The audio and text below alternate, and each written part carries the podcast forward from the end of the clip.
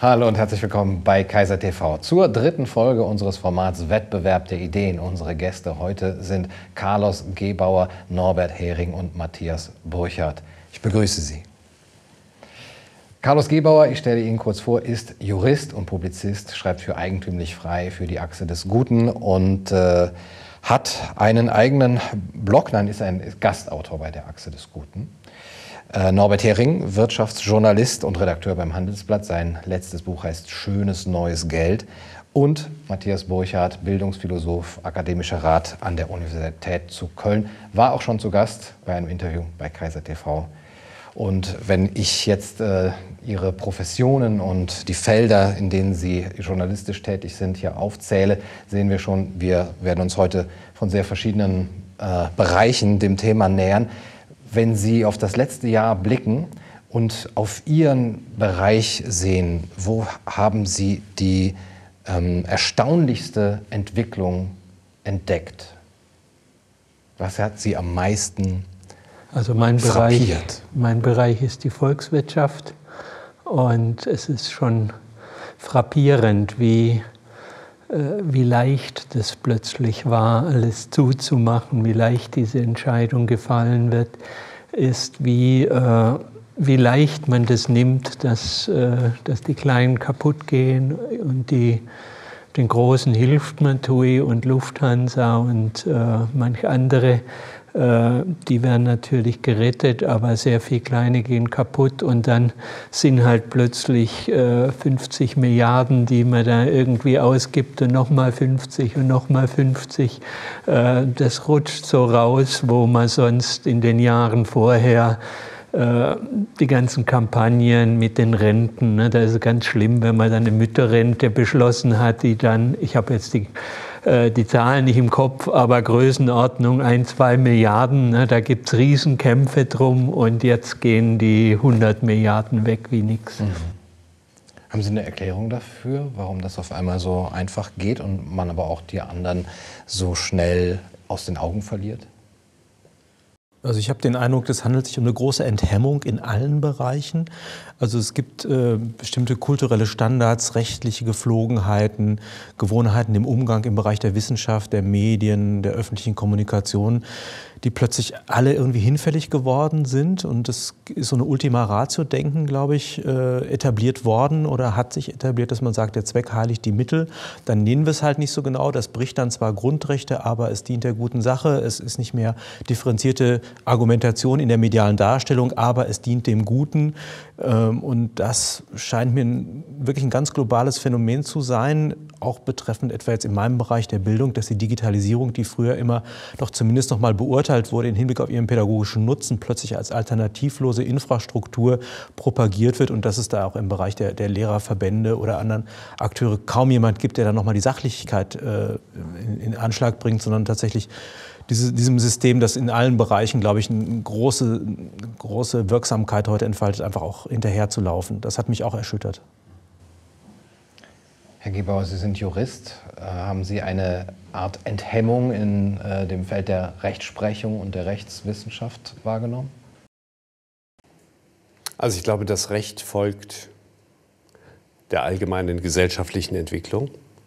Und äh, weil Sie gerade fragten, was eigentlich so das entscheidende Charakteristikum des Jahres 2020 ist, ich glaube beinahe, äh, um mal diesen viel bemühten zweiten Hauptsatz der Thermodynamik zu bemühen, ähm, da ist eine Ordnung, die bricht zusammen und wir gehen durch eine Phase des Chaos, bis eine neue Ordnung sich etabliert. Und welche das sein wird, ist unklar äh, gesellschaftlicher Art, juristischer Art, psychologischer Art. Ähm, wir haben uns alle, insbesondere in meinem medizinrechtlichen Sprengel naturgemäß, viel mit, ähm, mit Virologie und äh, entsprechenden äh, epidemiologischen Fragen auseinandergesetzt und das von dort aus in die Juristerei übertragen. Ähm, von dort ging es dann lustig in die, in die Massenpsychologie, weil also für mich jedenfalls persönlich äh, zunehmend klar wurde, das Thema, das uns beschäftigt, ist nicht in erster Linie ein Virus, sondern ist äh, ein, ein, völlig anderes Spielfeld.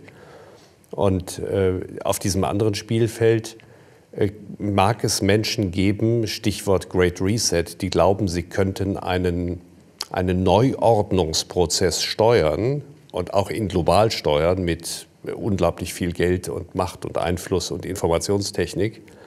Aber ich glaube, die Geschichte weist, jeder Versuch, äh, auf einer derart großen und abstrakten Ebene ähm, Steuerung gemäß einem großen Plan erfolgreich umzusetzen, äh, ist zum Scheitern verurteilt. Und die Frage ist nur, an welcher Stelle bricht es und äh, wo, schwimmt sozusagen der schwarze Schwan in dieser Planung um die Ecke. Ähm, und das ist im Moment per heute, Januar 2021, eigentlich die Situation, in der wir leben. Wir befinden uns noch in einer, in einer Umlaufbahn, die aus den Ordnungsprinzipien der Vergangenheit zehrt und sich daraus nähert. Aber das wird immer weiter ähm, zerbrechen und diffuser werden. Und viele Menschen, die jetzt sagen, das muss doch ein Ende haben, es muss da wieder normal werden, wir stehen jetzt, Januar 21, am Anfang einer Krise, am Anfang eines großen Chaos. Äh, das wird alles noch sehr, sehr viel unübersichtlicher. Wenn ich noch mal mit meinen Erkenntnissen aus der Transformationsforschung da zugreifen darf. Also ich würde es genauso beschreiben. Ich würde nur als Ergänzung sagen, natürlich hat diese Herbeiführung oder diese Entstehung des Chaos hat auch eine lange Vorgeschichte. Wir haben eine große Erosion von gesellschaftlichen äh, Geflogenheiten. Wir haben eine Heterogenifizierung der Öffentlichkeit äh, durch, durch Migration, durch Spaltungen, durch viele Aspekte, sowas wie ein, ein, ein Bewandtniszusammenhang, ein, eine gewährleistende Selbstverständlichkeit ist erschüttert worden. Die gesellschaftlichen Spaltungen sind sozusagen das Oberflächenphänomen. Die gesellschaftlichen Instanzen haben an Glaubwürdigkeit und Wirksamkeit äh, verloren, ob das die Wissenschaft ist, ob das das Rechtswesen ist, all die Punkte, die man da aufzählen könnte. Und wenn man das mit dem Change Management vergleichen würde, da werden immer drei Phasen unterschieden. Und da wird immer eine erste Phase, das Unfreezing benannt, das heißt das Herbeiführen von Chaos, das Auftauen von Selbstverständlichkeiten. Dann soll in eine Öffnung herein ein Change form, äh, formuliert werden und am Ende soll in der dritten Phase ein Refreezing stattfinden, das sozusagen diesen neuen Status quo einfriert. Wir wissen aus der Individual- und Massenpsychologie, dass genau dieses äh, Unfreezing ziemlich gut klappt, also Disruption und das Berauben von Selbstverständlichkeiten geht. Das mit dem Change geht so lala und das mit dem Refreezing ist dann schließlich Glückssache.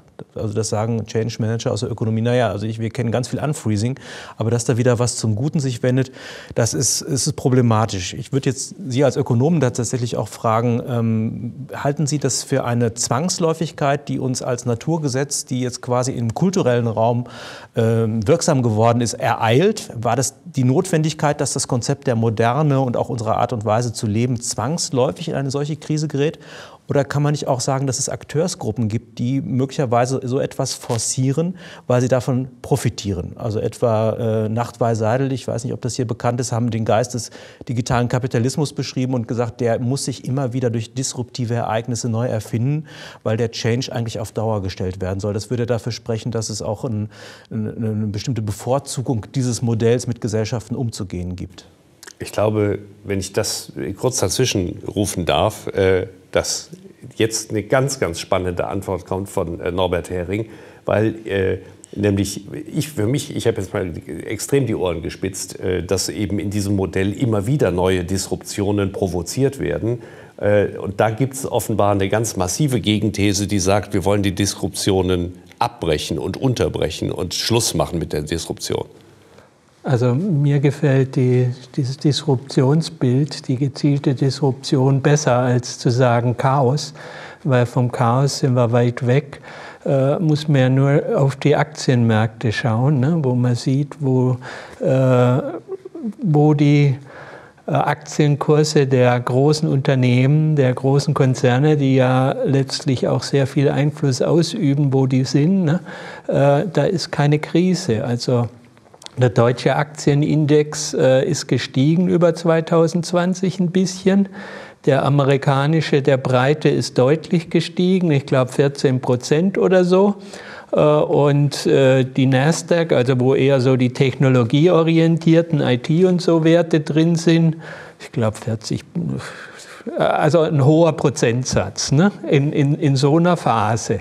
Also das läuft ganz gut und äh, äh, Institutionen, äh, die, die sowas, die ein Interesse daran haben, gibt es. Also die Digitalisierung ist ja klar, dass das ein Programm ist. Weltwirtschaftsforum redet ja schon lange davon. Das ist ja der Club der Großkonzerne praktisch. Äh, und es gibt, ich glaube vor zwei Jahren, äh, gab es einen Report von einem National Security Council on Artificial Intelligence in den USA, also Nationaler Sicherheitsrat für künstliche Intelligenz gibt es da, geleitet von dem Eric Sch äh, Schmidt, äh, früherer Chef von Google. Die haben einen Bericht gebracht, wo drin stand, dass also die ganz große Sorge, dass China bei künstlicher Intelligenz davoneilt, die Einschätzung, dass das das absolute Zukunftsfeld ist, wo sich alles entscheidet. Also wer, wer das Rennen gewinnt, der wird dann letztlich auch militärisch und wirtschaftlich die Weltherrschaft haben, was ja für die USA jetzt gar nicht in Frage kommt, das irgendwie hinzunehmen. Von daher ist auch klar, dass äh, viel gemacht wird, um das zu vermeiden. Und das, was jetzt in der Pandemie äh, passiert, das geht alles so in die Richtung, äh, dass äh, also was bedauert wurde in dem Bericht ist, dass äh, der Westen nachhängt, weil es hier so viel funktionierende analoge Infrastruktur gibt. Die Leute sehen nicht so richtig, wozu sie digitalisieren sollen und die Unternehmen, die sind zufrieden mit dem, was sie haben. In China ist das halt nicht so. Äh, und da kann der Staat viel mehr machen. Da gibt es keinen Datenschutz und die, die großen Unternehmen kriegen die ganzen Daten von den Chinesen und können damit machen, was sie wollen. Und deswegen kommen die viel schneller voran bei den Anwendungen. Und wie gesagt, das ist nicht irgendein Problem, sondern das ist das Problem äh, nach der Einschätzung dieses sehr wichtigen Gremiums, das darüber entscheidet, ob die USA ihre Vorherrschaft behalten. Also das Thema Nummer eins.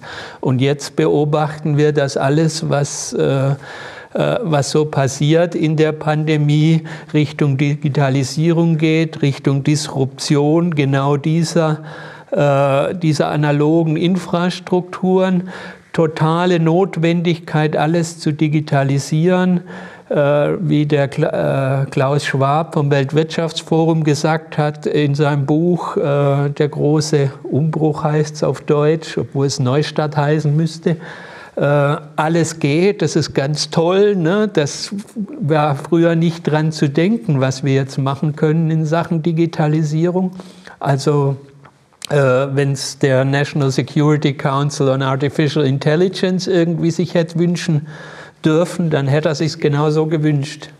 Aber das ist doch mal, ich meine, wir haben jetzt unglaublich viele Dinge sozusagen mal nebeneinander gelegt äh, und äh, allein schon die, dieser Dissens zwischen Disruption und Chaos. Also ich würde eher so eine vermittelnde äh, Position einnehmen und sagen, äh, wir haben eine Disruption erlebt oder erleben eine in 2020 und die läuft so in ein Chaos hinein. Ja, das Chaos steht uns bevor, wir sind nicht drin.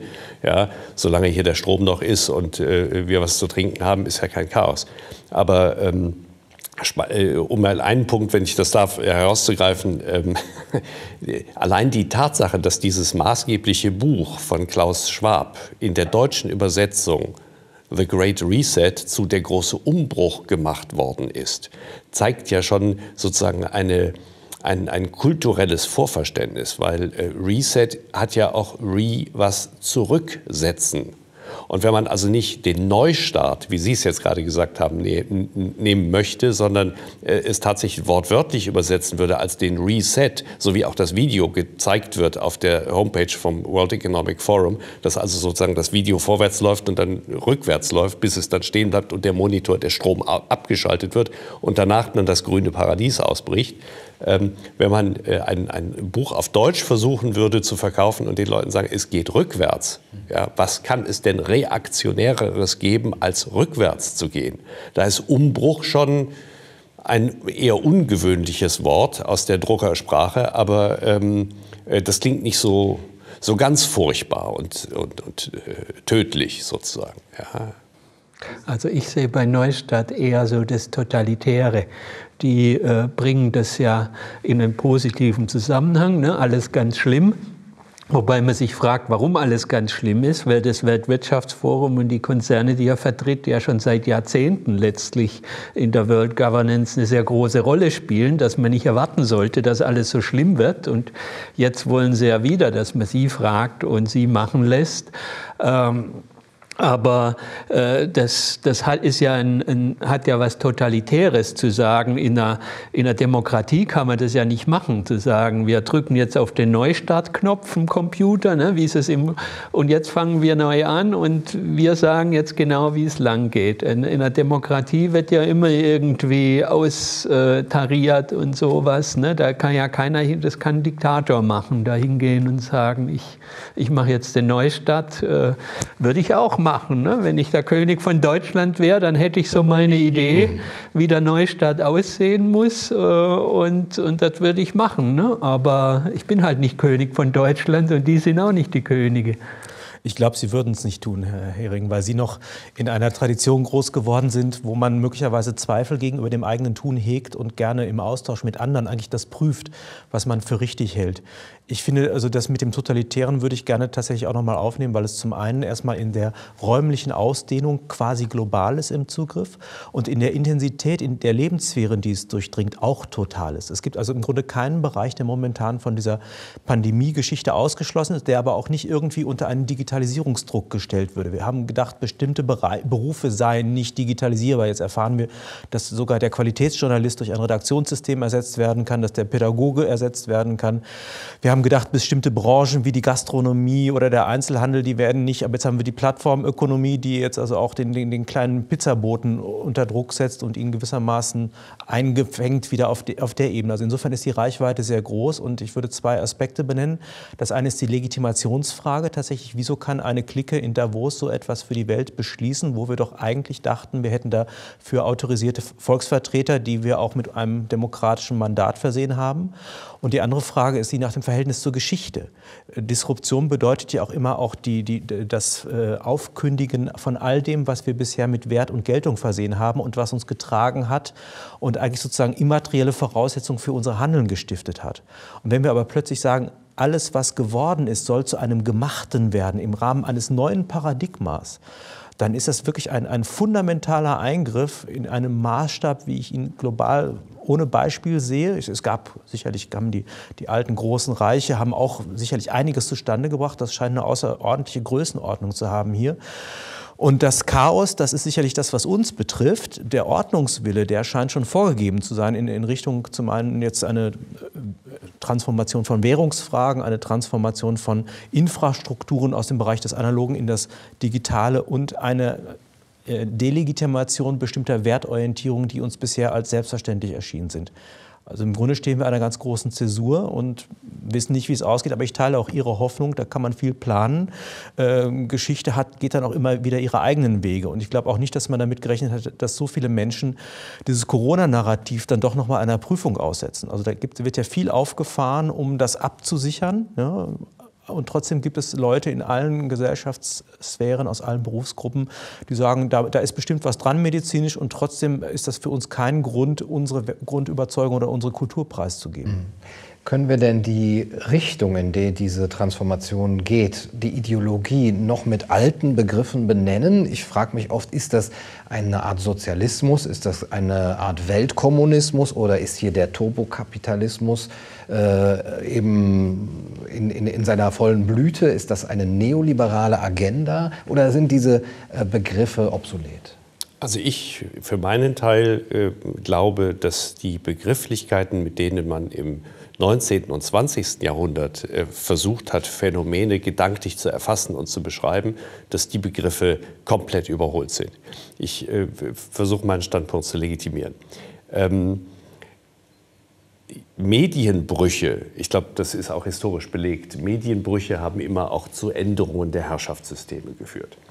Ähm, das Internet oder die Möglichkeit, äh, in der berühmten Ubiquität Gedanken zu teilen, äh, Wissen äh, sofort dezentral überall verfügbar zu haben. Was in meiner Kindheit noch ein möglicher Satz war, irgendwo zu stehen und zu sagen, das weiß ich gar nicht. Auch wenn ich an mich selber denke, das hat, war ein langer, lang, ein vieljähriger Prozess, bis ich begriffen habe, dass dieser Satz, weiß ich nicht, nicht mehr stattfindet, wenn ich ein Smartphone dabei habe, weil ich sofort zumindest die, die wesentlichen Informationen, seien sie nur glaubwürdig oder nicht, aber erstmal zusammenklauben kann. Also äh, wann ist der geboren, weiß ich nicht, ich, doch ich kann es herausfinden sofort. Und äh, die Tatsache, dass Wissen jetzt plötzlich völlig anders verteilt ist auf dem Globus unter den Menschen, führt äh, zu einer völlig neuen Verteilung der Kommunikationsstrukturen, der Herrschaftsstrukturen auch. Und damit scheitern unsere Begrifflichkeiten. Es gibt nicht mehr Sozialismus, es gibt nicht mehr Kommunismus, es gibt nicht mehr den Kapitalismus, Neoliberalismus. Das läuft alles so ineinander. Ich glaube sogar, ähm, auch darüber habe ich in den vergangenen Wochen viel diskutiert, bei der Frage, wie äh, geht denn diese Pandemie zusammen. Ähm, dieses alte Denken in, in Blöcken, dass es da die USA oder den Westen gibt und Europa und China und, und die Player oder BRIC, wie sie alle hießen. All das hat sich völlig schon aufgelöst. Äh, vor ein paar Jahren haben wir gesagt, ist Facebook langsam ein eigener Staat, weil die da so und so viele Millionen Mitbürger sozusagen haben. Ähm, alles verschmiert sich völlig und wird anders. Und ich habe letztes Jahr einen Aufsatz geschrieben, wo ich äh, mal mir den Gedanken gemacht habe, äh, das, was die Surrealisten nach 1917 getan haben, und konsequent bis in die 68er Revolution in die Schulen getragen haben, dass sie bestimmte Kontexte, Zeitungen, Bilder sich vorgenommen haben, die zerschnitten haben und zerrissen haben und sie in einen neuen Kontext geklebt haben, sei er noch so sinnvoll oder ästhetisch wertvoll oder nicht. Das ist letztlich das, so die These dieses Aufsätzchens, das ist letztlich das, was wir im gesamten Weltkontext derzeit sehen, dass Dinge zerrissen werden, die vorher etabliert waren und in neue Kontexte geordnet werden. Aber diese Kontexte müssen auf keinen Fall aus sich heraus tragfähig sein, sondern ähm, das darf auch lustig nochmal zu, äh, zerbrechen. Und deswegen meine Chaos-Theorie, das muss ich erst noch finden. Und das kann auch keiner steuern. Das, äh, die also, Begriffe müssen erst gefunden werden. Katharina Pistor, Juristin von der Columbia University, hat einen schönen Aufsatz geschrieben darüber, das erinnert mich daran, äh, hat es verglichen mit den westfälischen Verträgen, was jetzt passiert, als die Nationalstaaten dann äh, entstanden sagt, das war, ist auch nicht mit den Verträgen entstanden, sondern das war der Anfang von dem Prozess und hat sich dann zurechtgeruckelt. Und das, genau das passiert jetzt mit Facebook und, äh, und diesen ganzen anderen weltweiten Communities. Äh, das sind jetzt die neuen Formen der Gemeinschaften, was früher Staatlichkeit war, die sich eben äh, überschneiden mit, äh, mit den Staaten, aber eben zunehmend an, äh, an Relevanz äh, und Macht bekommen und irgendwann vielleicht die, äh, die wichtigeren werden zusammen mit dem, was jetzt schon stattfindet. Die multinationalen Konzerne, das sind ja auch riesige Zentralverwaltungswirtschaften. Ne? Wenn man sich wenn man bedenkt, äh, wie viel da an Handel zwischen den verbundenen Unternehmen international stattfindet, das äh, gibt ja so schöne Reportagen drüber, was, äh, was alles von wo nach wo geht über die ganze Welt, bis so ein Rasierapparat mal zusammengebaut ist. Und das ist nur so was Einfaches. Und das sind ja Riesenumsätze, die größer innerhalb eines Konzerns, die größer sind als, als manche Staatenumsätze. Äh, und die werden, äh, werden ja nicht nach Markt, sondern zentral verwaltet praktisch gemacht. Ne? Das ist so auch was, was schon die Staaten äh, letztlich ja überschneidet und, und ihre Macht aushebelt zum gewissen Grade, weil die ja auch so hoch mobil sind ne? und die, die werden von der Steuer nicht vernünftig erfasst. Die staatliche Gewalt über diese Konzerne ist sehr begrenzt äh, und, und ganz ähnlich passiert es dann halt nochmal auf einer anderen Ebene mit diesen sozialen Medienkonzernen und anderen Gemeinschaften dieser Art. Und, und alle knabbern sie äh, bei den Staaten an Relevanz und Macht ab. Ich würde die Ausgangsfrage gerne nochmal aufnehmen, weil ich auf der Herfahrt äh, tatsächlich auch nochmal drüber nachgedacht habe. Es gibt zwei völlig plausible und zugleich widersprüchliche und auch untaugliche Erklärungsmodelle für die Krise. Wenn ich aus der, aus der linken Neoliberalismuskritik herkomme, habe ich sehr plausibel eine Beschreibung der Ökonomisierung der außerökonomischen Lebenssphären. Das ist die Frage, also warum muss eine Kirche Taufquoten erheben, warum muss ein Krankenhaus Fall, nach Fallkennzahlen arbeiten und so weiter. Und das beschreibt einerseits schon auch eine, eine Expansion eines bestimmten Denkmodells, die jetzt sozusagen Kategorien in Bereiche spielt, die da erstmal nicht untergebracht wurden. Umgekehrt gibt es die konservative oder liberale Kritik, dass äh, das Ökonomische mit Ideologisierungen entsprechend gehemmt wurde. Und auch das ist völlig plausibel zu beschreiben. Also früher hieß es mal, der Kunde ist König, heute werde ich an der Supermarktkasse erzogen. Also man sagt mir, dass ich welche, in welchem äh, Textil oder, oder Gefäß ich was nach Hause tragen muss. Plastik darf ich nicht. Man belehrt mich, wie ich meine Maske zu tragen habe. Ansonsten entzieht man mir die Möglichkeit, Vertragspartner beim Brötchen kaufen zu werden. Also vieles ist auch da in dem Bereich und wir wollen jetzt gar nicht über Überreglementierung und Ideologisierung des Marktes sprechen. Das klingt zunächst mal völlig widersprüchlich, gewinnt aber auf dem, auf dem Hintergrund Ihrer These der Dekategorisierung wieder eine völlige Plausibilität, weil wir nämlich spüren, dass die Kategorien, mit denen wir bisher die Dinge beschrieben haben, nicht mehr greifen. Ich würde das gerne noch äh, festmachen an John Perry Barlows äh, Unabhängigkeitserklärung des Cyberspace aus den 90er Jahren, übrigens auch vorgetragen in Davos auf dem Weltwirtschaftsforum, wo er also sich zunächst mal gegen die Übergriffe der Clinton-Regierung äh, auf das Internet beschwert und dann sagt, ja, wir brechen auf in ein goldenes Zeitalter. Wenn man es mit Platon vergleicht, also all das, was äh, dem Höhlenbewohner nicht möglich war, das wird am, am, hellen Tageslicht des Internets jetzt plötzlich möglich. Also unbegrenzter Austausch von Informationen und so weiter und so weiter. Wenn man mal genau hinguckt, was danach passiert ist, haben wir genau diese Dekategorisierung, Enträumlichung, Entzeitlichung. Also die Zuständigkeit von Regierungen ist immer an ein Staatsterritorium geknüpft. Das Internet ist global. Zeitvorstellungen sind wieder lokal festzumachen. Das Internet schläft nie. Der Begriff des Eigentums stellt sich im Hintergrund von Streamingdiensten und so weiter in, im Sinne einer Entstofflichung auch von, von Geld und von Produkten irgendwie völlig neu. Wenn es das Internet der Dinge gibt, dann ist meine Waschmaschine irgendwie weiß, was ich wasche und wenn ich Pech habe, wird sie gerade gehackt und ich habe die GSG 9 in meinem Keller stehen, weil gerade sie in ein Botnetz eingebunden wurde, aber meine Wäsche ist auch nicht sauber. Das heißt also auch selbst das, das materielle Eigentum wird durch diese Dinge konterkariert und wir geraten in ein Kategorienproblem, weil die alle schwammig werden und nicht mehr ganz zugreifen. Jetzt ist aber die Frage, ist damit eine Kategorisierung per se unmöglich oder ist es nicht die Aufgabe des Denkens, gerade Kategorien zu finden, um das adäquat zu beschreiben und sich eines Wertfundaments zu versichern, das Ganze auch, zu, auch entsprechend zu kritisieren. Weil ich würde sagen, das eine ist die technische Entwicklung und Sie haben völlig recht, auch der Buchdruck war ja nicht zunächst ein großes Bildungsprogramm, sondern es ging auch um christliche Propaganda und Missionierung zum Beispiel. Trotzdem ist es uns gelungen, das Buch zu domestizieren und es zum Instrument der Humanität umzuschreiben.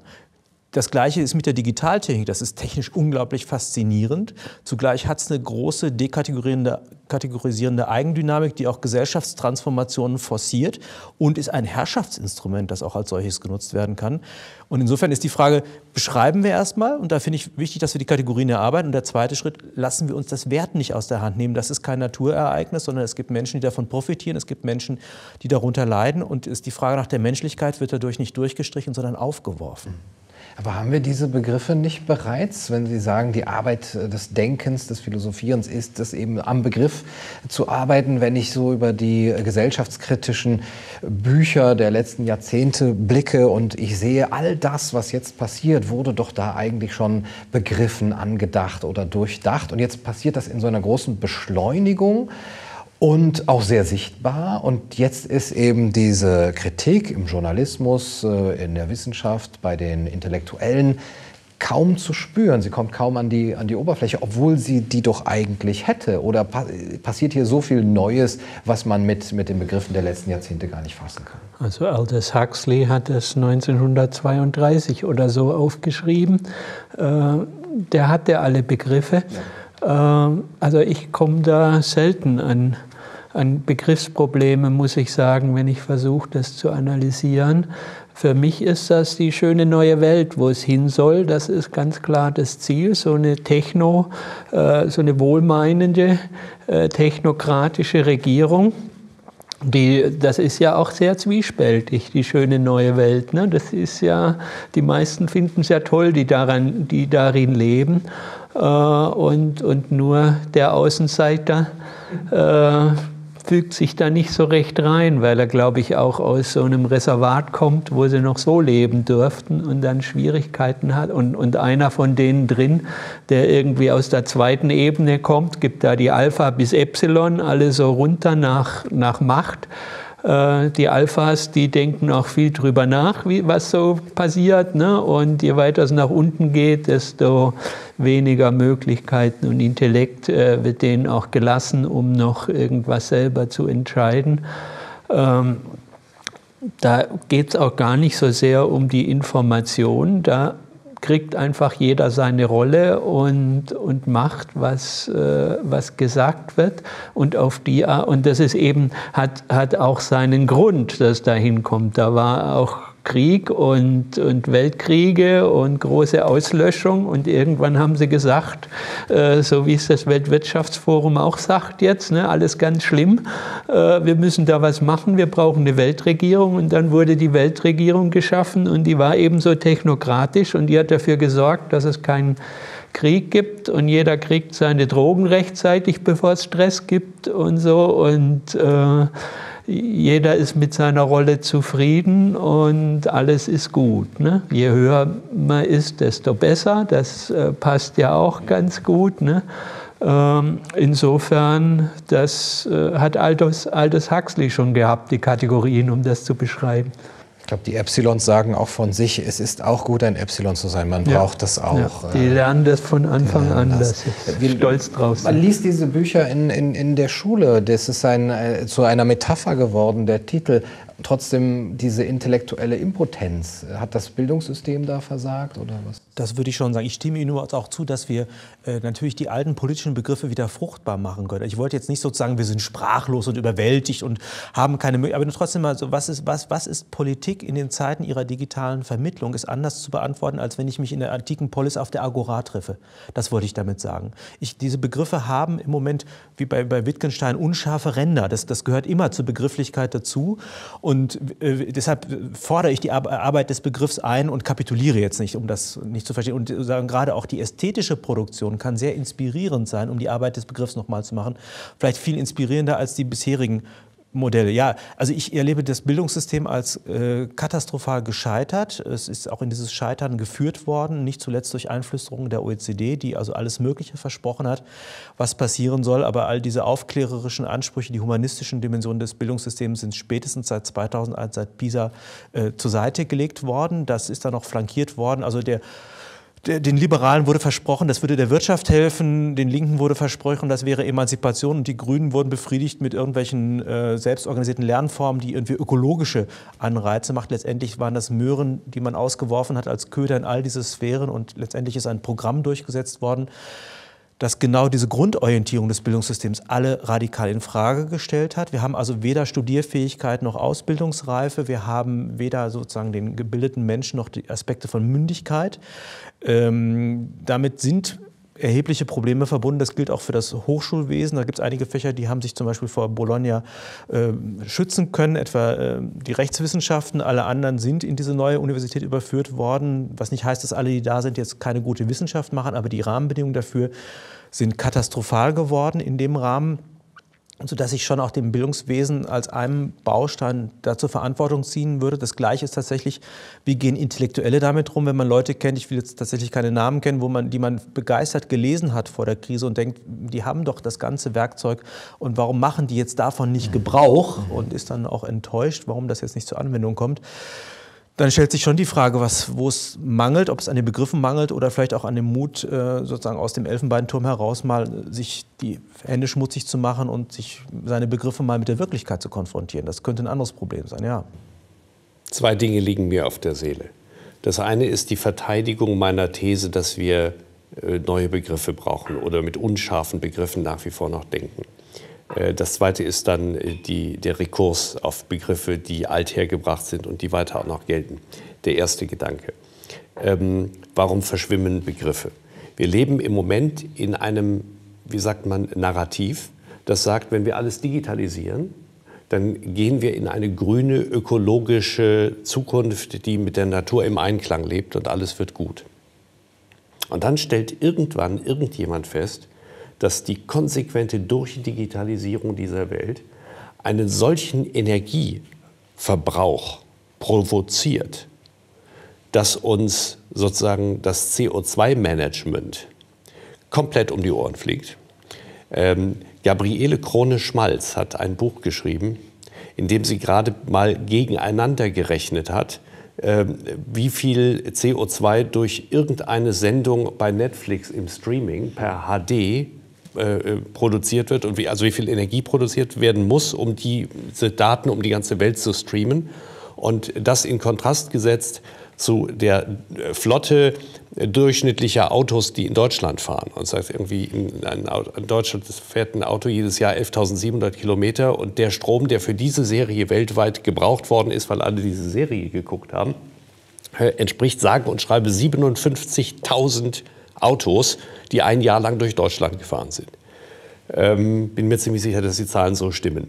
Äh, bitte nochmal nachlesen, falls irgendwie ein Komma falsch ist. Aber es ist also eine gigantische Energie. Vielleicht das Doppelte, wenn es die tatsächlichen Werte waren und nicht die Werte aus der Zulassung. äh, möglicherweise, also wie gesagt, ich will mich jetzt hier nicht äh, schlachten lassen für, für, für, für Marginalien, aber äh, klar ist, ähm, die, ähm, das Doppelte ist keine Marginalie, aber ähm, Botschaft, Kernbotschaft ist, Digitalisierung verbraucht unheimlich viel Energie.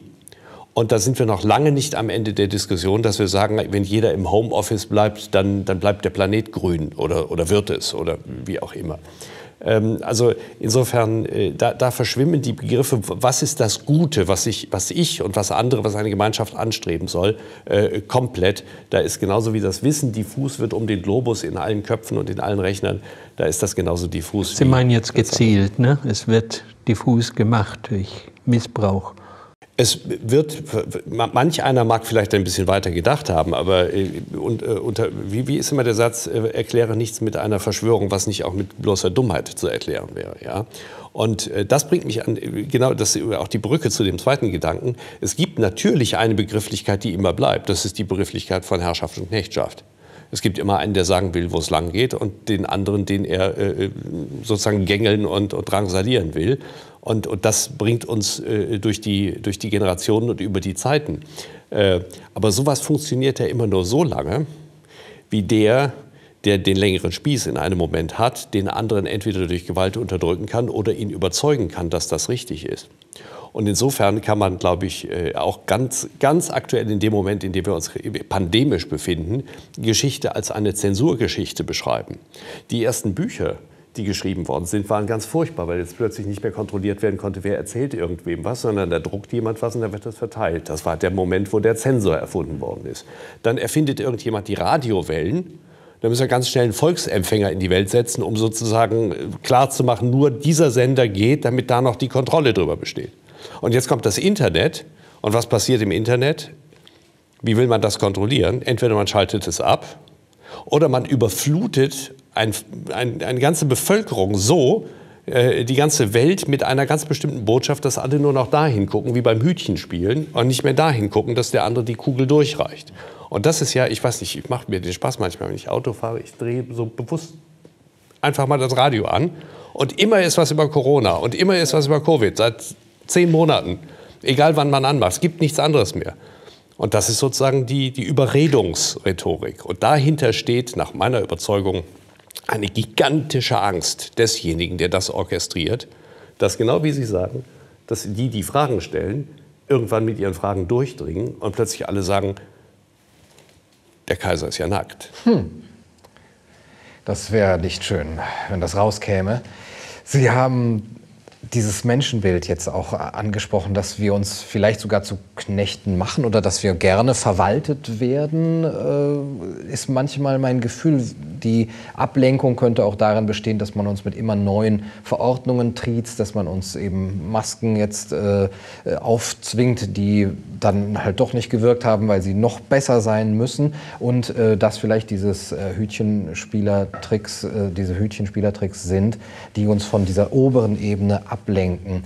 Wenn Sie eben von Werten gesprochen haben, über die wir auch nachdenken müssen, dann beziehen die sich ja auf ein bestimmtes Menschenbild. Also das Menschenbild der Aufklärung, wo wir den mündigen Bürger haben, das scheint mir in, dieser Zeit schwer äh, zu, zu sehen. Ich sehe es aber auch in den, in, dort, wo ich, es, wo ich eigentlich es als erstes gerne sehen möchte, in, dem, in der Ansprache des Bürgers nicht mehr ich, in, der, in der öffentlichen Kommunikation und in der Rhetorik, mit der wir behandelt werden, scheint mir doch irgendwie so eine Art Paternalismus und Infantilisierung zu sein.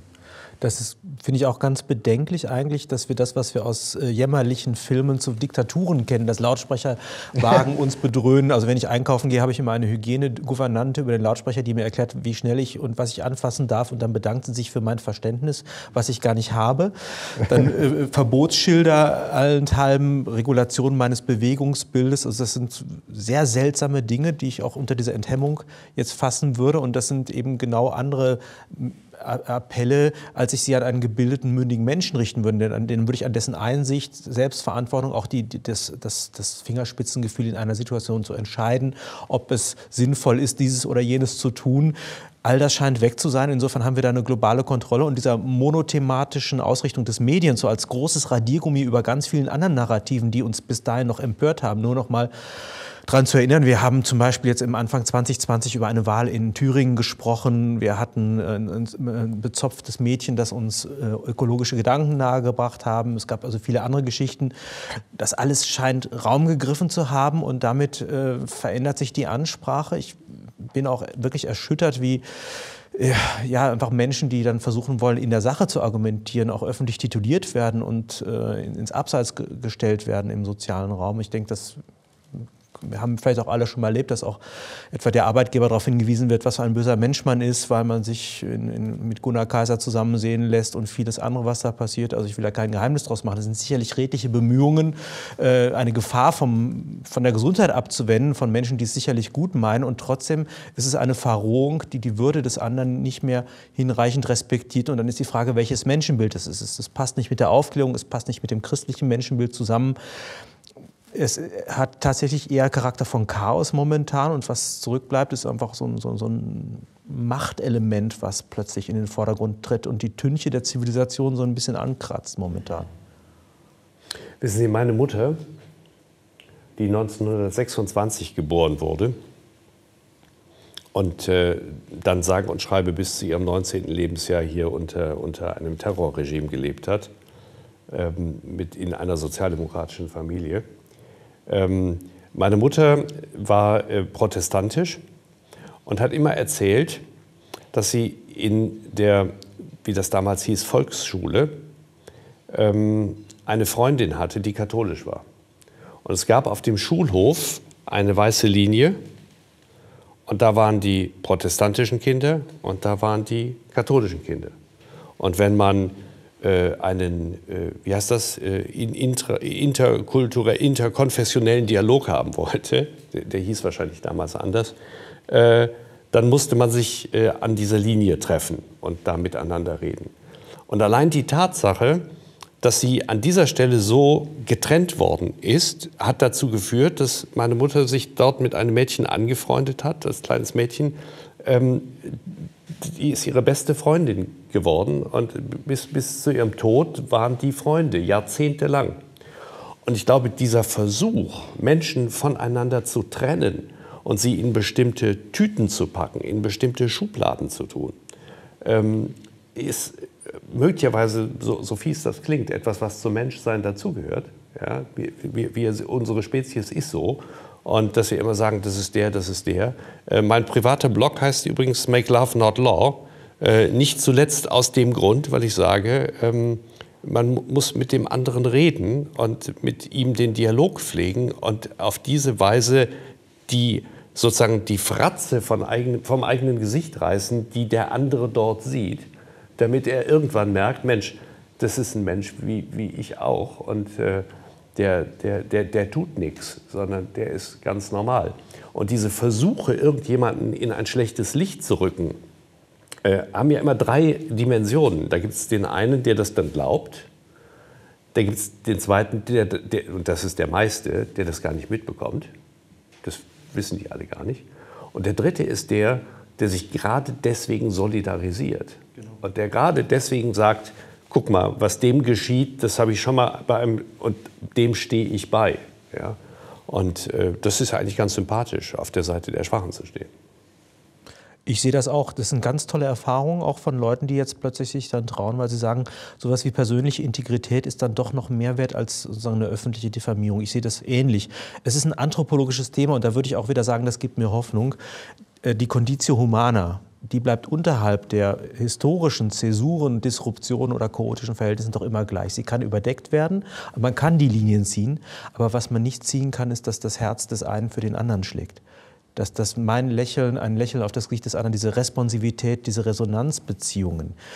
Und bei Kant ist eine starke Formulierung, dass der Mensch eigentlich ein zugleich geselliges wie ein ungeselliges Wesen ist. Das heißt, wir können nicht ohne die anderen. Wir können aber auch nicht nur mit ihnen. Da haben wir also wirklich den Individualismus, Liberalismus und auch die Sozialdimension mit drin.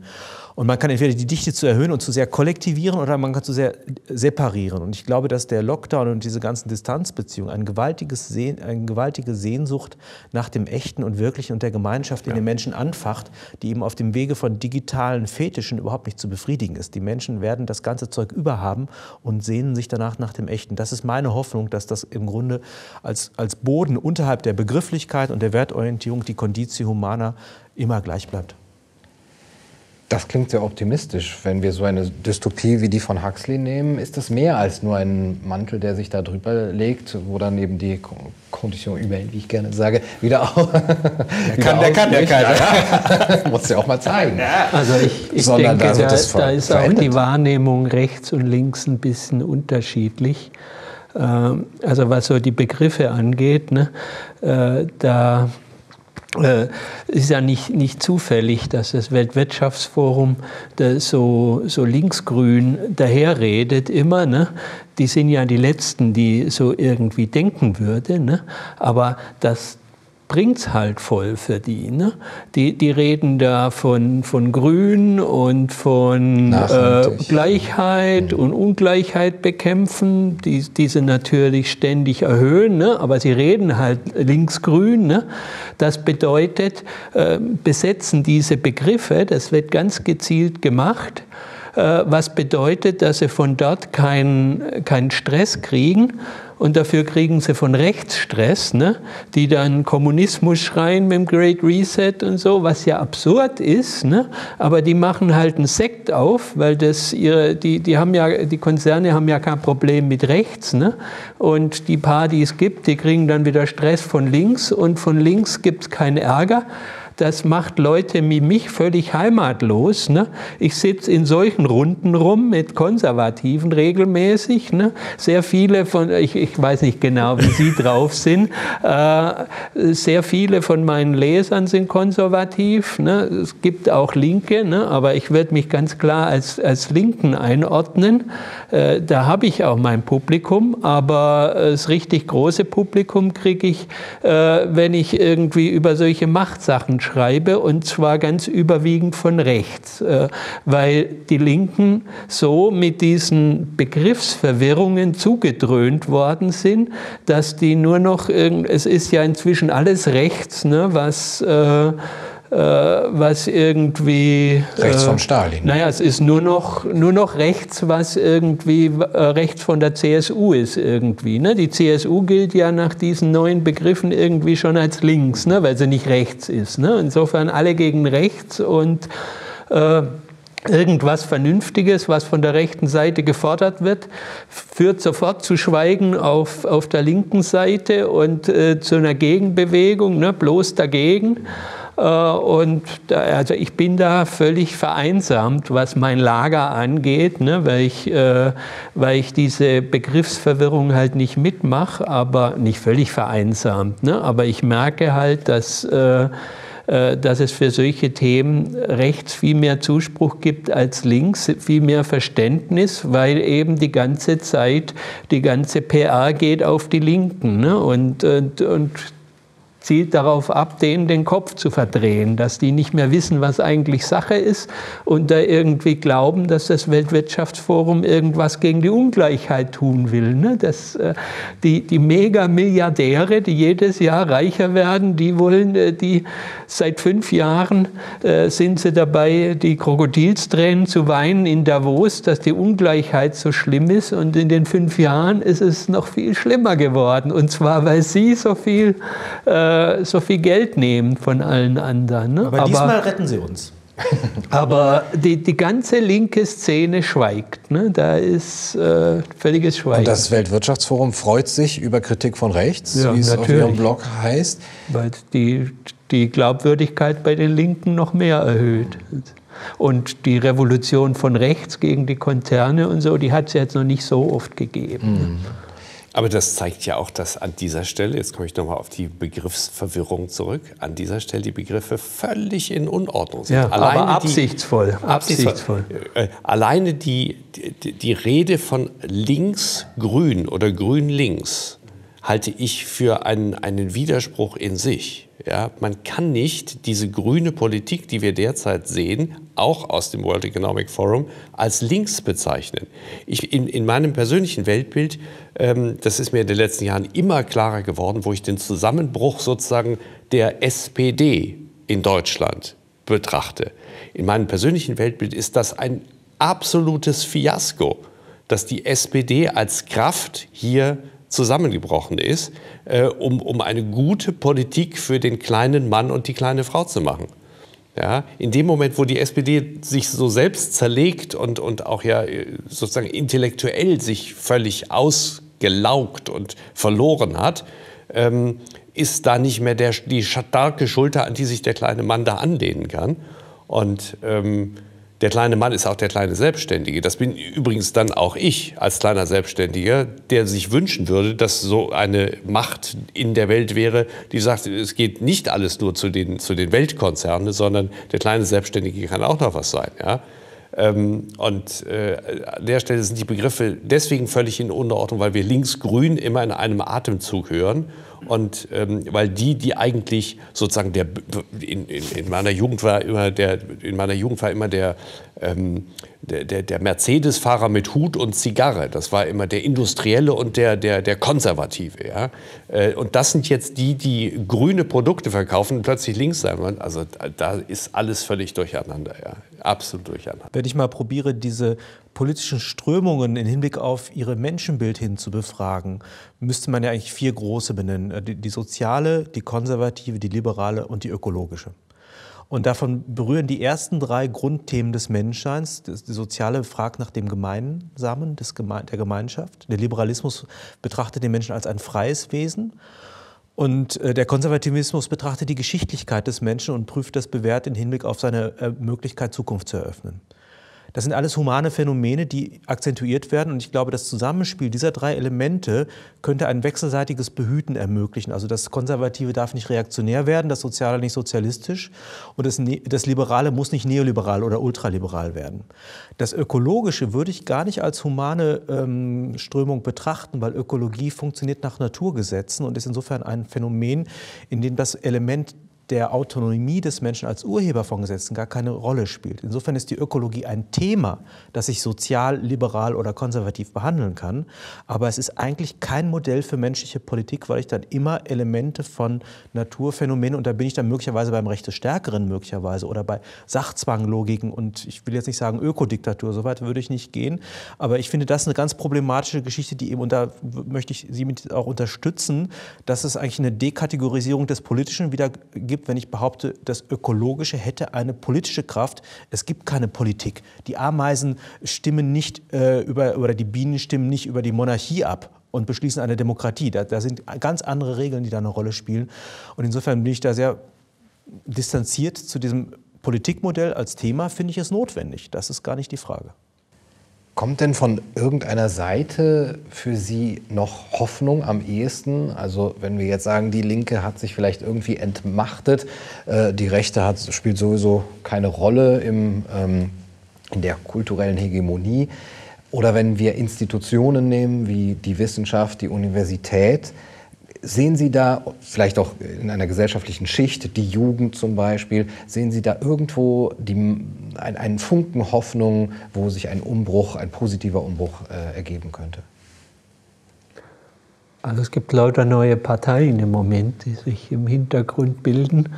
Äh, man weiß nicht, was daraus passiert. Ne? Ob äh, traditionell passiert ja nichts ne? mit so kleinen Splitterparteien.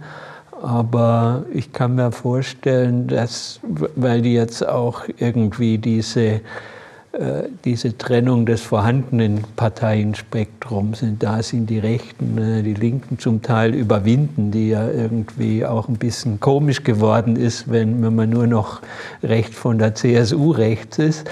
Ähm, vielleicht ruckelt sich da ja was zusammen. Es ging ja auch in anderen Ländern. Äh, dass dann plötzlich äh, die, äh, die großen Parteien zum Teil zusammengebrochen sind und ganz neue, wenn dann mal ein, charismatischer Führer oder Führerin kommt, jemand, der, der die Leute begeistern kann, dann wie, wie der bei den, bei den fünf Sternen oder vielleicht passiert da mal was. Also direkt erkennbar ist es jetzt noch nicht. Also wenn man jetzt versuchen würde, was zu finden, was, was in den nächsten zwei Jahren irgendwie was dreht, dann würde mir auch nichts einfallen. Klang mehr wie eine Befürchtung als eine Hoffnung, oder ich war mir nicht ganz sicher. Charismatischer Führer, neue politische ja, Bewegung. Okay, der Begriff Führer ist, ist schlimm besetzt. Mhm. Ne? Ich äh, in anderen Sprachen ist er das nicht. Ne? Also Eine Lieder, integrative Person, ne? Eine Person mit Integrationskraft. Lieder kann man äh, sagen, Führer kann man nicht sagen, aber mir, mir fällt jetzt gerade kein Begriff ein. Mit charismatisch geht das so gerne. Also es muss halt irgendjemand kommen, der, also nur mit einem Programm von einer kleinen Partei geht es halt nicht. Also es müsste halt irgendwas passieren, ne? dass, äh, dass eine dieser Parteien dann mal Erfolg hat und das ein bisschen aufmischt. Äh, zu sehen ist es jetzt nicht wirklich. Ja. Und solche Bewegungen, ähm, zumal wenn sie so personenbezogen sind, sind ja auch medial leicht äh, eben aus dem Steuer aus dem Gleis zu bringen und äh, auch eben zu diffamieren und, und so zu framen, dass sie eben machtlos werden. Gibt es da für Sie die Möglichkeit, in der jetzigen Medienlandschaft irgendetwas zu verändern? Haben Sie da noch Hoffnung in die öffentlich-rechtlichen oder in die klassischen Medien oder haben Sie das ganz abgeschrieben? Also ich sehe ähm, eine, das Potenzial für eine ganz, ganz große Renaissance des öffentlich-rechtlichen Rundfunks, Funks, des, also bezogen jetzt auf Deutschland, eine äh, mögliche, und BBC in Großbritannien sicherlich ähnlich, aber ich rede jetzt mal nur von Deutschland, ich sehe die Chance für eine große Renaissance des öffentlich-rechtlichen Rundfunks im Sinne seiner ursprünglichen konstituierenden Gründungsidee, nämlich als eines Marktplatzes, auf dem äh, sichergestellt ist, dass verschiedene Auffassungen diskutiert werden können und von dem niemand ausgeschlossen werden kann. Was wir äh, gerade ja sehen äh, bei diesen derzeit noch riesengroßen, weltweiten, umspannenden Plattformen, dass sie sich als privat verstehen und ausschließen können wollen. Ähm, das mag legitim sein, zu sagen, ich finde dich nicht nett, du darfst bei mir nicht mitspielen, das ist mein Hausrecht hier, also schmeiße ich dich raus. Gegen die Machtposition äh, einer solchen äh, Institution ist die Idee eines öffentlich-rechtlichen Rundfunks grandios. Das Problem des deutschen öffentlichen rechtlichen Rundfunks sehe ich darin, dass er einfach gehijackt worden ist über die letzten Jahrzehnte von einer ganz bestimmten Denkrichtung, wie immer man die nennen oder begrifflich fassen möchte. Jedenfalls ist das, geht das in eine bestimmte Richtung und dort herrscht auch der Geist der Exklusivität.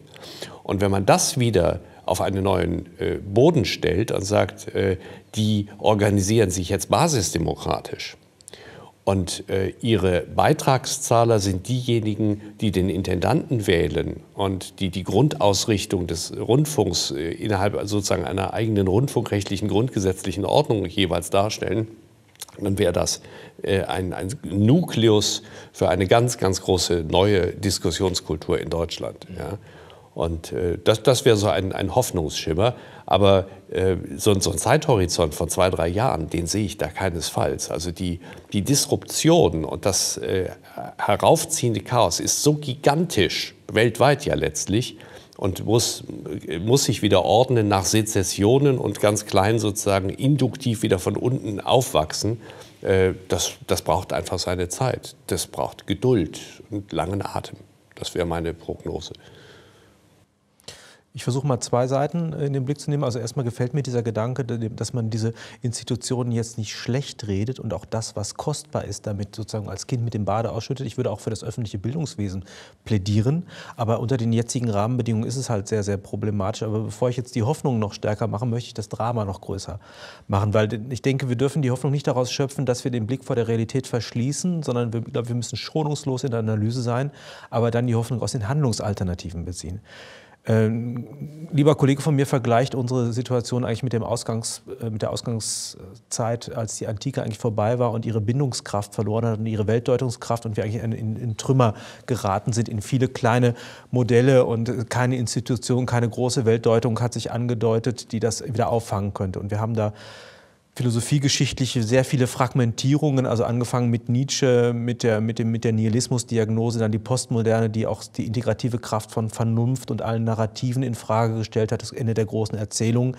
Die Erzählungen sind weitergegangen, trotz Lyotard haben wir jetzt haben wir jetzt Erzählungen, aber ich glaube, dass die, die, die Resilienzen oder die Möglichkeiten der Bewältigung dieser Krise im, im kulturellen Fundus relativ verbraucht sind. Das ist, das ist der Punkt. Zugleich aber wird die Vakanz und dieses Leere, diese Leere zunehmend als Leiden erlebt. Und es gibt ein Bestreben von Menschen, die sich jetzt engagieren. Und das finde ich gerade auch sehr spannend, dass Menschen unabhängig von ihren sonstigen Zugehörigkeiten, die sich normalerweise in ihren Milieus gemieden hätten, links, rechts und so weiter, plötzlich zusammenkommen, weil sie ein gemeinsames Interesse in der Kritik haben, ein gemeinsames Fundament in der Conditio Humana und interessanterweise auch in den Wertentscheidungen sich relativ nah sind. Konservative und Linke haben ein Interesse an der sozialen Frage.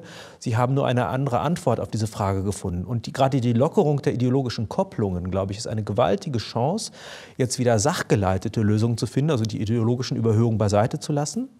Ich glaube auch, dass die ökonomische Not, die ich ein wenig befürchte, uns den Blick fürs Wesentliche zurückschenken wird, weil wir uns nicht mehr abspeisen lassen mit allem möglichen Zeug und dass dadurch äh, ja, schon eine Chance entsteht, aber die Menschen werden äh, eine Kultur neu erfinden müssen, weil sie in dem, in dem gesamten Fundus umherlaufen, wie völlig desorientierte, wie in einem Völkerkundemuseum, wo man nicht mehr weiß, was sind das, das. Ich weiß, dass es ein Artefakt ist, aber ich weiß nicht mehr, welche Bewandtnis es hat. Insofern ist da der nächsten Generation einiges zuzumuten und deshalb nochmal meine Hoffnung, auch das öffentliche Bildungswesen, das ähnlich eine Revision oder eine Revitalisierung bräuchte wie der öffentlich-rechtliche Rundfunk, müsste zurückkehren ja, zu, zu Fachlichkeit, zu der Befähigung von jungen Menschen im, im sozialen wie im individuellen Verantwortung zu übernehmen und so weiter.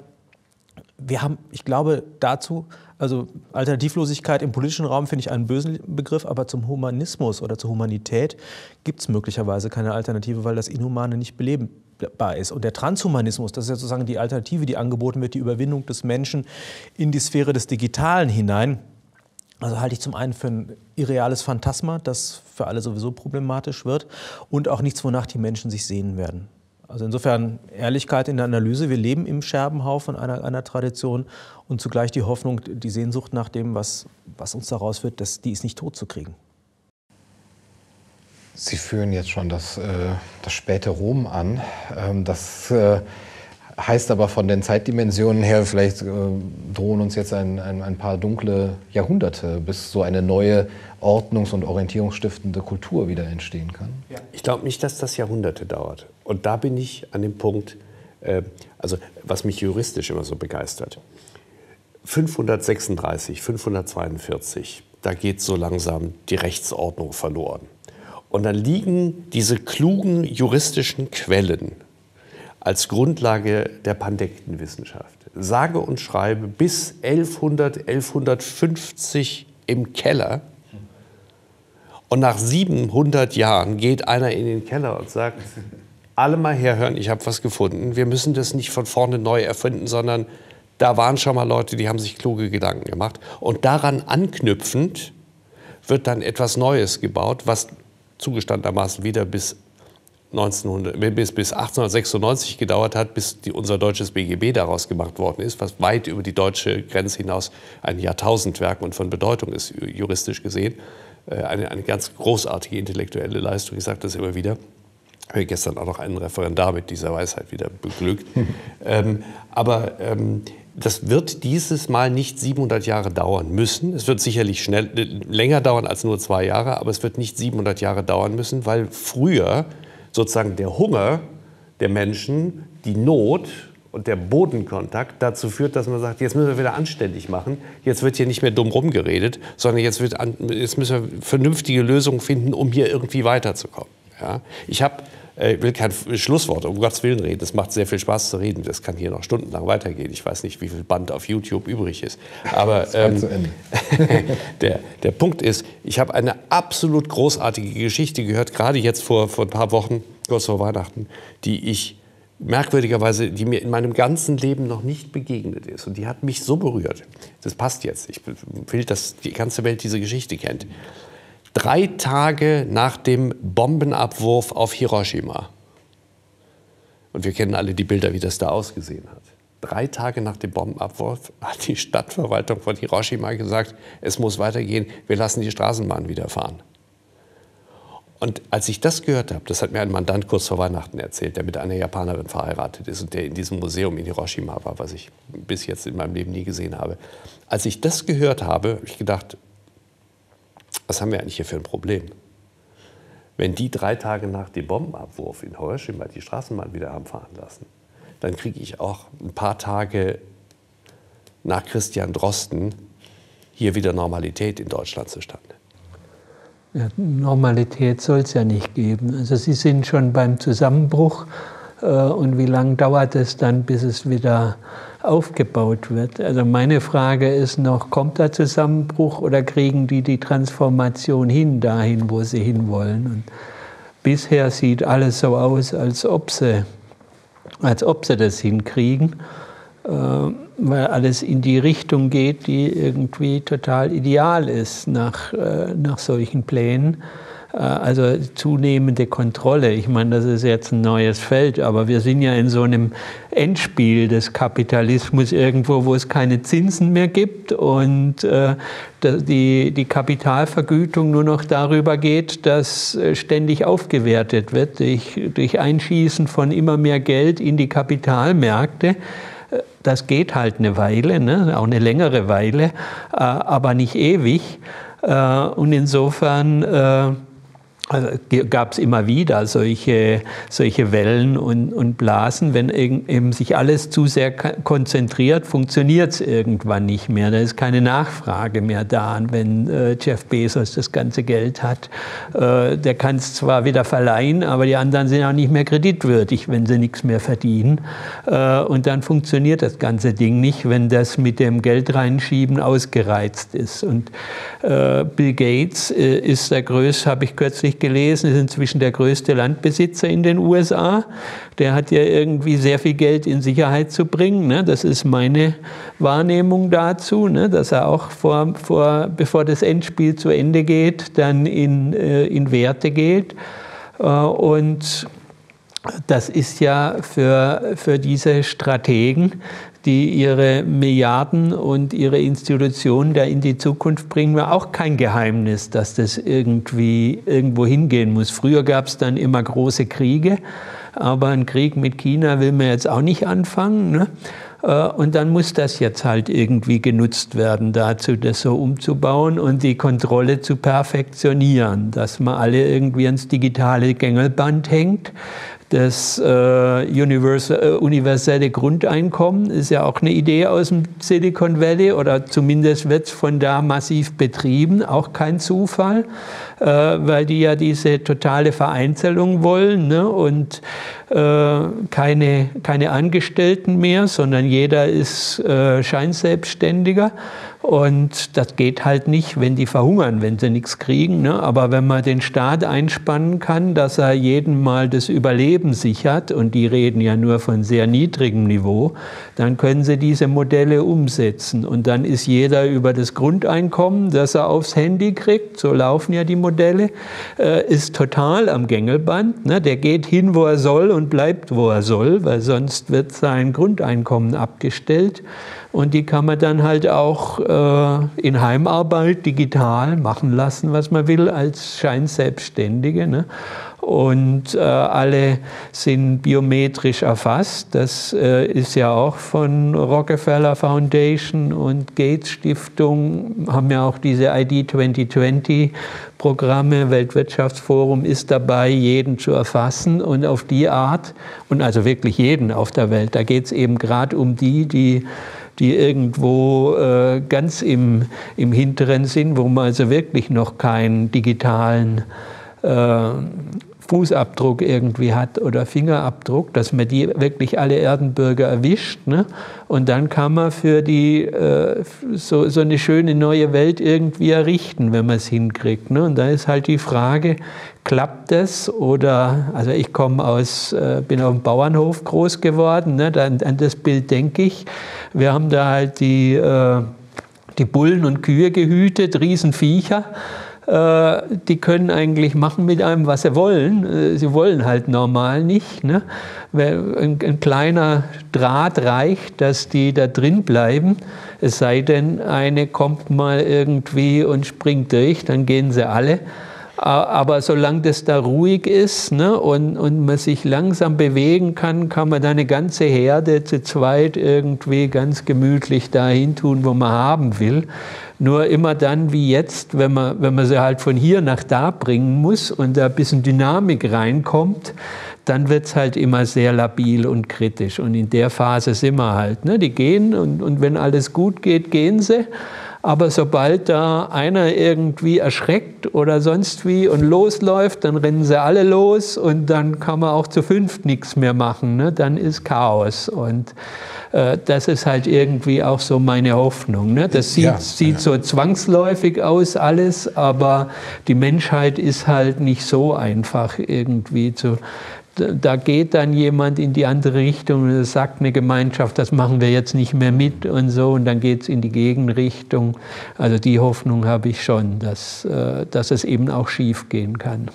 Ja, das klingt fast so, als wäre der Zusammenbruch und das Chaos eben dem vorzuziehen, dieser Dystopie, dass wir hier so die langsame Transformation in die Matrix und in den Upload in die Cloud jetzt hier alle also machen müssen. Also beides als, sehr hässlich, leider. Ja, aber wenn, wenn man zwischen Pest und Cholera dann entscheiden müsste. Hatte ich jetzt auch im Kopf, Pest und Cholera. Also ich, ich hätte da gerne noch eine dritte Variante, ehrlich gesagt.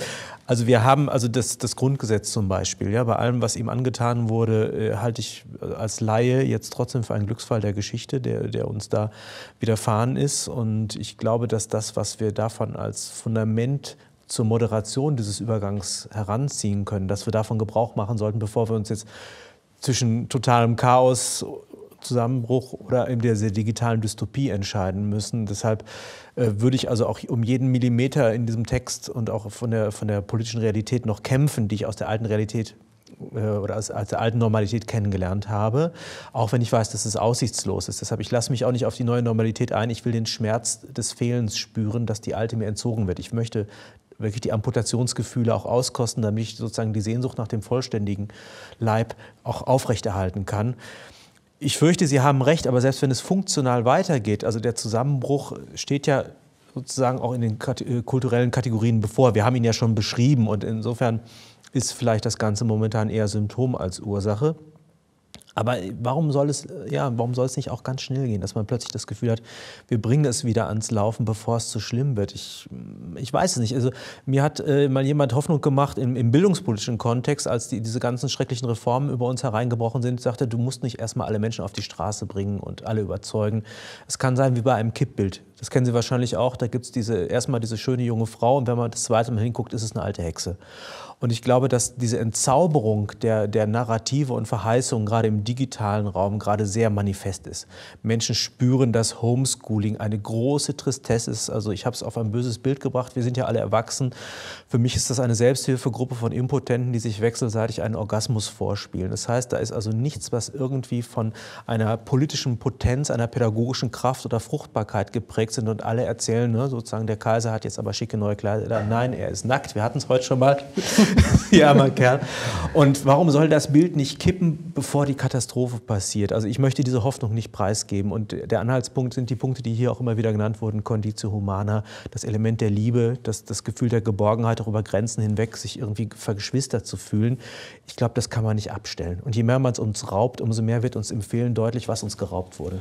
Eine der wesentlichen Lektionen, die ich so rein praktisch in meinem Leben gelernt habe in den letzten fünfeinhalb Jahrzehnten, ist die, dass ich sage, äh, was du nicht gemacht hast, das hast du nicht begriffen. Und ähm, ich habe so einen einigermaßen bunten Lebenslauf. Ich sage immer, ich habe so einen Forrest Gump-Lebenslauf, weil immer einer zu mir gekommen ist und gesagt hat, mach mal das. Und dann habe ich mich gewundert, wo ich da so gelandet bin. Und ähm, ich glaube, Menschen zu erzählen, dass man alles digitalisieren kann und dass man alles hochmodern von zu Hause aus vom Computer oder mit dem Pad machen kann, das ist eine Sache.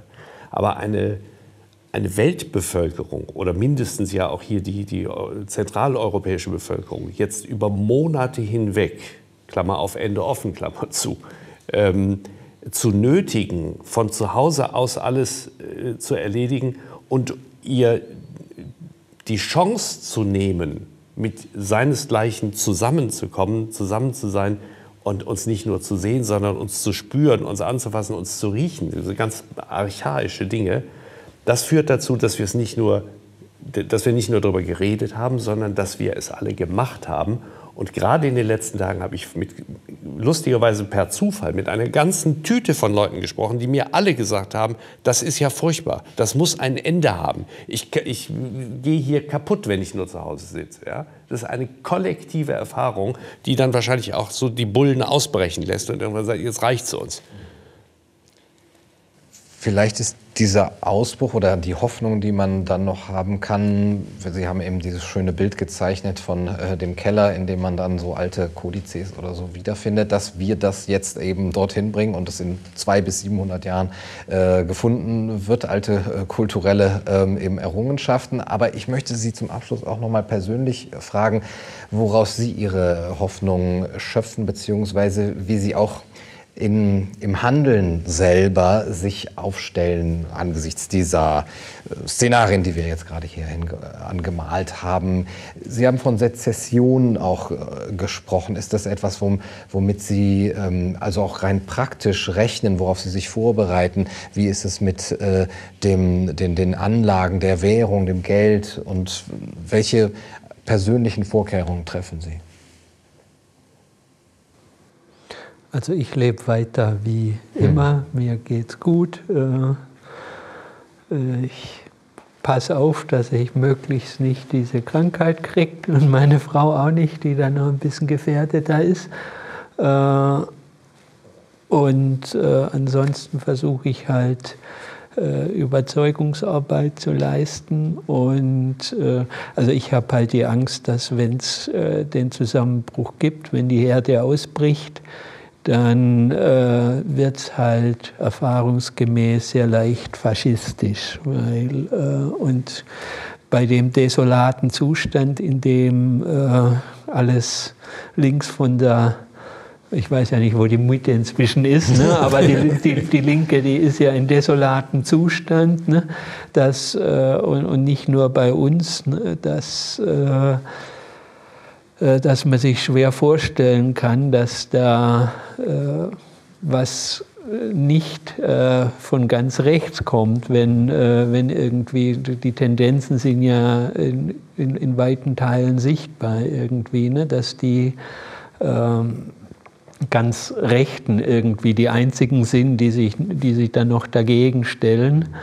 Äh, was, was ich bitter finde. Und deswegen versuche ich halt irgendwie zu argumentieren, Szenarien zu finden, auch irgendwie jetzt, jetzt habe ich, ich, eigentlich wollte ich kein Buch mehr schreiben, jetzt fange ich eins an, um dann auch äh, erstmal die Analyse zu bringen und dann halt zu zeigen, wo kann es hingehen, wie kann eine, eine schöne neue, äh, eine, eine, gute neue Welt aussehen nach dem Zusammenbruch, dass es eh um, um irgendwie eine positive äh, Idee zu geben, wo man hinstreben kann und so. Da, da, das ist mir jetzt wichtig, irgendwie zu versuchen, der was entgegenzusetzen, dass, dass man nicht irgendwie sagen muss, lieber die schöne neue Welt, wo alles kontrolliert ist, als dass alles zusammenbricht und es dann auch noch faschistisch wird, ne? wie äh, nach dem Ersten Weltkrieg dann irgendwie. Das,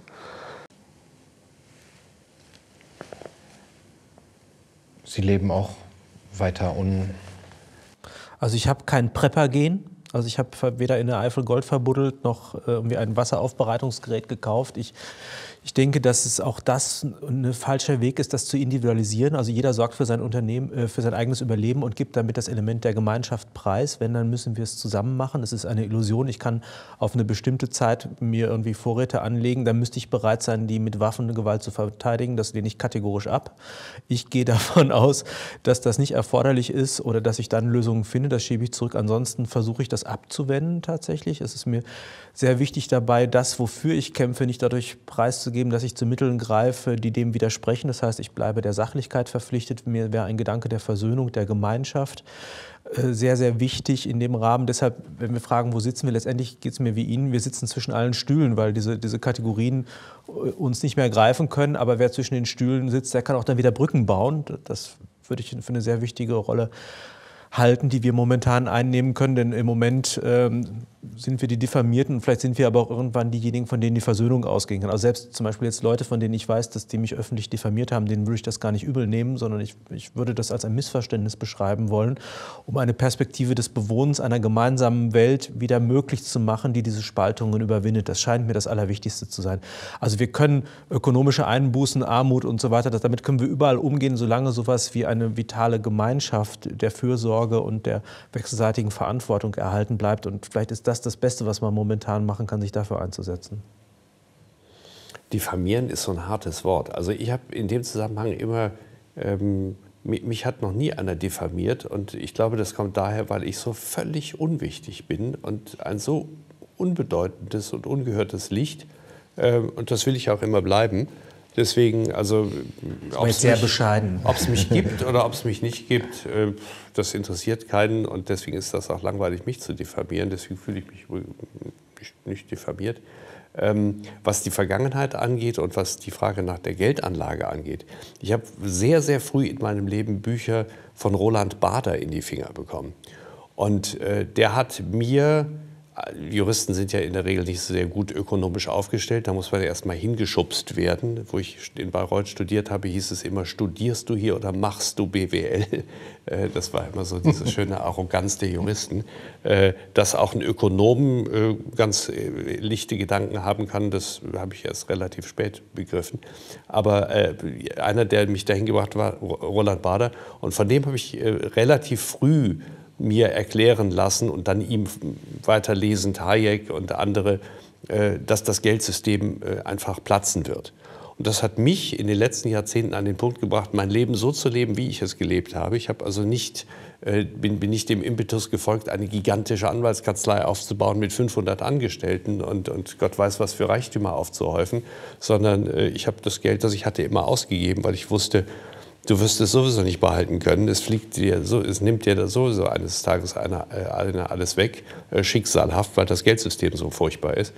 Und äh, insofern ist also Anlage für mich gar nicht so das Thema. Ich, wenn, wenn mich morgen einer erschießt, dann bin ich immer noch ein Gewinner, weil ich ein sehr, sehr großartiges Leben gehabt habe. Das ist ja, alles völlig in Ordnung. Was den Blick nach vorne angeht, das finde ich sehr spannend. Wir zwei haben da nie drüber geredet, der Herr Regen und ich, wir reden bisweilen miteinander. Ich, ich glaube, es gibt auch eine gewisse Sympathie zwischen uns beiden und äh, ich lerne viel von ihm. Und äh, ohne dass wir je darüber geredet haben, wie das nächste Buch aussieht, habe ich jetzt gerade erfahren vor ein paar Minuten, dass er im Grunde genau das Gleiche tut, was ich tue. Nämlich ich sitze zu Hause manchmal und bastle an einem neuen Grundgesetz herum. und überarbeite unser schönes Grundgesetz und versuche aus diesem Grundgesetz die Regeln herauszuwaschen mit dem juristischen Verstand, den ich habe, äh, die, die sich als dysfunktional erwiesen haben seit 1949 und äh, demnächst, glaube ich, publiziere ich das auch mal. Und da steht dann drin, dass es eine Politikerhaftung geben wird, weil ich der felsenfeste Überzeugung bin, wenn wir Politiker haben, die nicht nur für andere entscheiden, sondern dann auch für ihre Entscheidungen gerade stehen müssen, dann haben wir das Best, die beste Verfassung der Welt überhaupt. Auch direkte Demokratie? Ja, selbstverständlich. Ja. Zum Beispiel den Rundfunkanstalten. Das Wenn das kein Hoffnungssignal ist. Ja, genau. Ja? Das ist ein Ausblick, würde ich sagen. Besser als 700 Jahre dunkle, äh, dunkles Mittelalter. Ähm, zwischen den Stühlen, das hat mir gefallen, auch diese, diese Beschreibung. Dahrendorf hat das auch über den Intellektuellen gesagt, dass dort sein Platz sein sollte. Könnte auch eigentlich der andere Name dieses äh, Formats sein. Ich überlege mir das nochmal. Vielen Dank für das schöne Gespräch, Herr Hering, Herr Gebauer. Danke Herr für die Einladung. Das war's für heute bei Kaiser TV mit dem Wettbewerb der Ideen Folge 3. Ich hoffe, es hat euch gefallen. Bis zum nächsten Mal. Macht's gut.